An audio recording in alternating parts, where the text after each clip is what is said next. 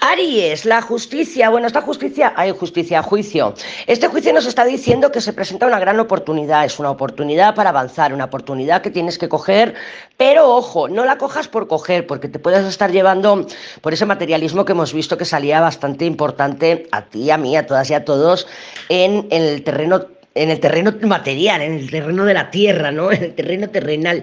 Pero fíjate que tenemos unos enamorados y una rueda. Entonces, esto me dice a mí que se va a presentar más de una oportunidad. Y hay una oportunidad muy positiva, pero está camuflada con la luna. Entonces, esta semana puede ser que digas, me elemento, estoy buscando trabajo o me nace echar currículos, porque mira, este trabajo en el que estoy no me gusta, me estoy comiendo la cabeza y la ley me ha dicho que me elija a mí. Entonces, voy a echar unos currículos a ver si a ver qué hay, cómo está el ambiente. Y parece que sí, que a principio de semana, pum, que te llamen, tengas alguna entrevista. Pero no cojas lo que ¿cómo decirte? No, no creas que cualquier oportunidad es oro, porque tienen que aparecer más oportunidades, pero todavía están ocultas, todavía están tapadas. Entonces, no te dejes llevar por la inseguridad, por la necesidad, por el deseo de salir de donde estás.